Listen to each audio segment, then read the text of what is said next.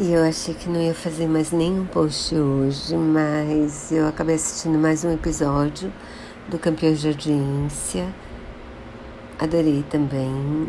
E eles falam de várias novelas e séries que tiveram impacto grande na época.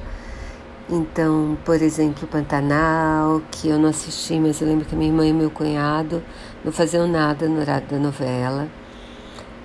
É Anos Dourados, Malu Mulher, Anos Rebeldes, a inspiração para os caras pintadas do impeachment do Collor.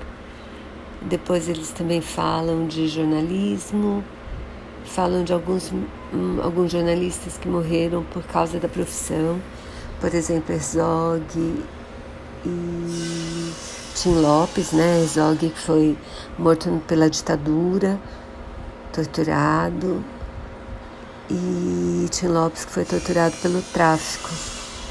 Então eu acho que esse é outro episódio imperdível que está no YouTube. Não percam, assistam, vale super a pena. Assim.